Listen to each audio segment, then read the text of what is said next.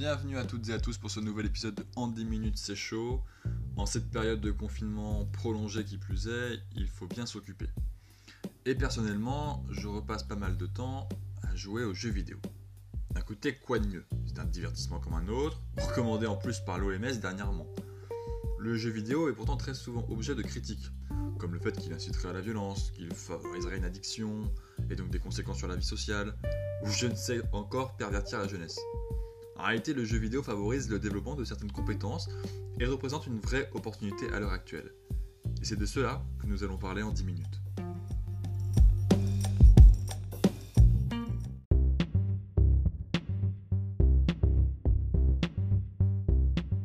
Il est euh, souvent oublié avant tout que les jeux vidéo sont des jeux. Et le jeu, c'est une activité dont la motivation est inhérente. Autrement dit, un jeu procure un sentiment de récompense et de satisfaction directe. Si le joueur réussit ses défis, il ou elle ressent des émotions positives expliquées par sa performance et son efficacité. Cette motivation est donc très puissante comme facteur d'engagement. La diversité des genres de jeux vidéo offre des expériences variées, compétitives dans des jeux comme Call of Duty, ou Fortnite, ou collaboratives dans Age of Empires, Battlefield, Final Fantasy, qui incitent les joueurs à développer des compétences favorisées par les différents contextes de jeu. Cette euh, émission se base sur une recherche menée par Gargana Gincheva, professeur de marketing à l'EDEC, Dominique Mongatordi, pardon, euh, CEO d'un studio de jeux vidéo, en collaboration avec Geneviève Ouret-Segar, socio-économiste, responsable d'études du New Gen Talent Center, qui soulignent tous les trois l'importance du jeu sur le développement des compétences. Plus précisément, elle conduit à deux résultats principaux. Premièrement, elle décrit les différences entre les sexes dans les préférences de genre de jeux vidéo. Deuxièmement, elle démontre que quel que soit le sexe ou la fréquence du jeu, occasionnel, régulier, expert, l'expérience du jeu vidéo développe des compétences auto-évaluées similaires. Afin de déterminer ces résultats, 2510 jeunes étudiants étaient interrogés en juin 2019 en France. Tous les participants étaient âgés de 20 à 23 ans et, 46% étaient des femmes. Les questions portaient sur les jeux vidéo joués, la fréquence de jeu et leur perception des compétences générées par cette pratique. Les répondants masculins ont une plus grande variété de jeux, 144 contre 99 pour les répondants féminins. Les jeux de sport, comme FIFA, de stratégie, comme League of Legends, et d'action Assassin's Creed, ont la faveur des étudiants, alors que les étudiantes préfèrent les jeux de simulation, comme les Sims, et de convivialité, type Mario Kart. Les femmes déclarent jouer moins aux jeux vidéo que les hommes, 44% par exemple ne jouent jamais contre 11% pour les garçons. De même, seulement 6% des joueuses ont déclaré être des joueuses expertes, contre 31% pour les joueurs masculins. Et 11% ont déclaré être des joueuses régulières, contre 33% pour des joueurs masculins. Intuitivement, il serait possible de s'attendre à une corrélation positive entre le nombre d'heures hebdomadaires de jeux vidéo et des compétences acquises. Pourtant, l'étude ne montre pas de relation statistique significative entre l'expertise des joueurs et le développement des compétences, que ce soit pour les femmes ou les hommes. Les compétences citées par les répondants ont ainsi été classées selon 5 profils de personnalité.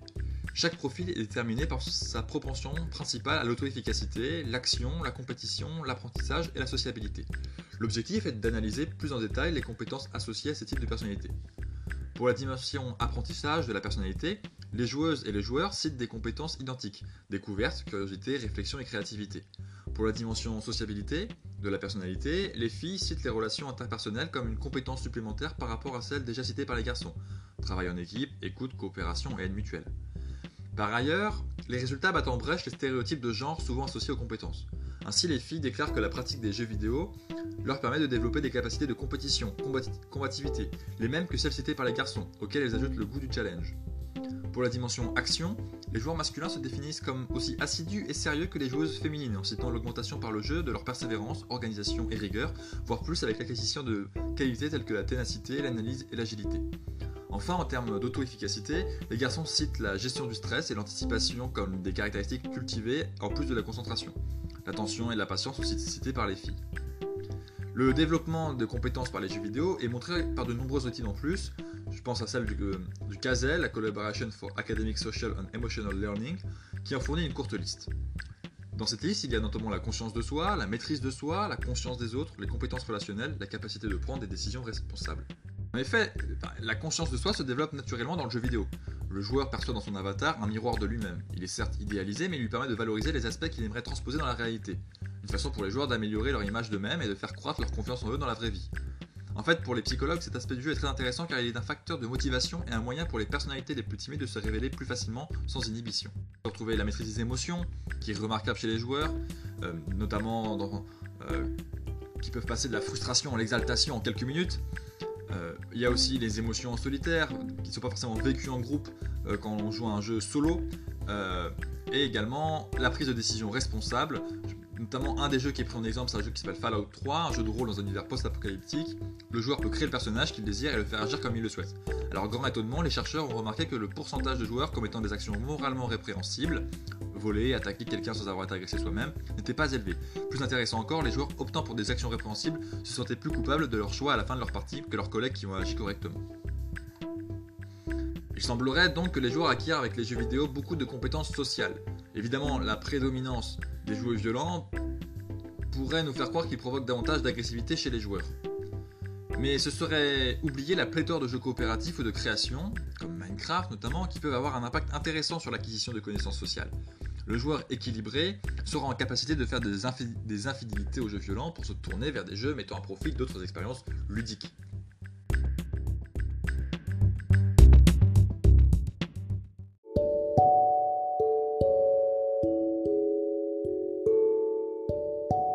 Ces résultats ont plusieurs applications, et notamment pour les pratiques des managers et des directions des ressources humaines. L'environnement de jeu est aussi organisé par des règles et des sanctions clairement mesurées et traduites par des niveaux et des systèmes de points qui reproduisent un ordre institutionnel. Les joueurs organisent leur vie de jeu en adhérant à des communautés, ayant une hiérarchie claire et des tâches à accomplir, ce qui est une réalité commune au monde de l'entreprise.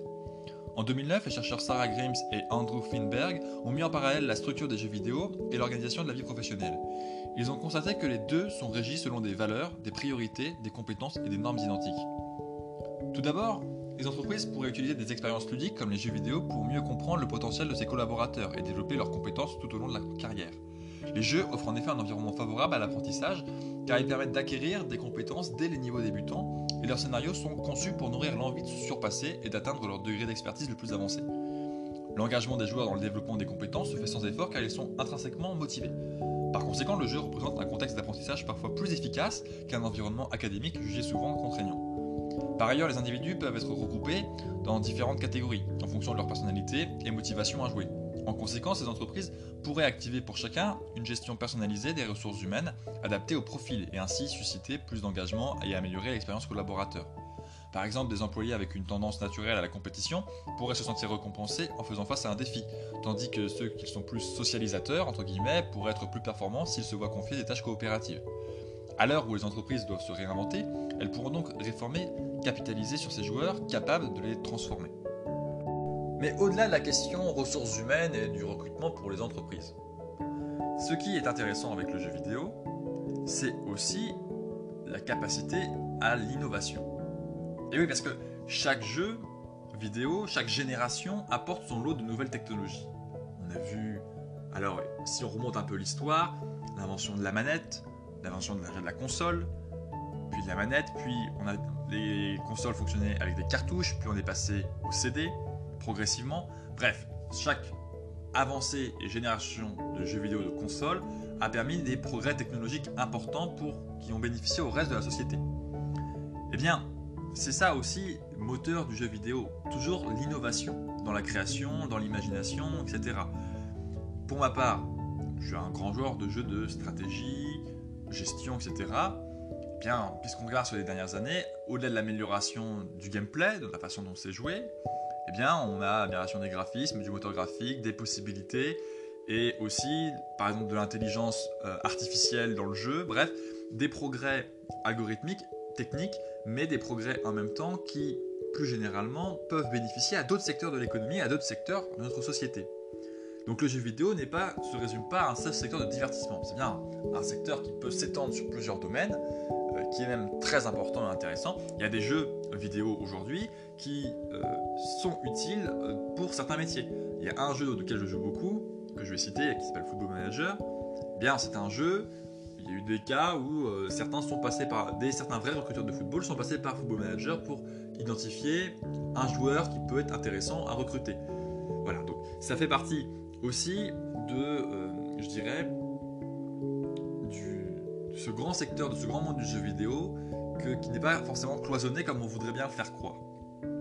Donc en plus d'être une opportunité pour les, entreprises et les managers de recruter des personnes avec qui ils ont des profils de personnalité en fonction de leur fonction de jouer aux jeux vidéo, ce qui est déjà quand même pas mal et qui pourrait favoriser un recrutement différent et même parfois plus ciblé. En plus que ça, le jeu vidéo est une opportunité aussi pour le progrès technologique, pour développer de nouvelles technologies et favoriser donc, euh, je dirais, euh, des améliorations euh, dans d'autres secteurs de la société. En soi, le jeu vidéo, c'est quand même très utile.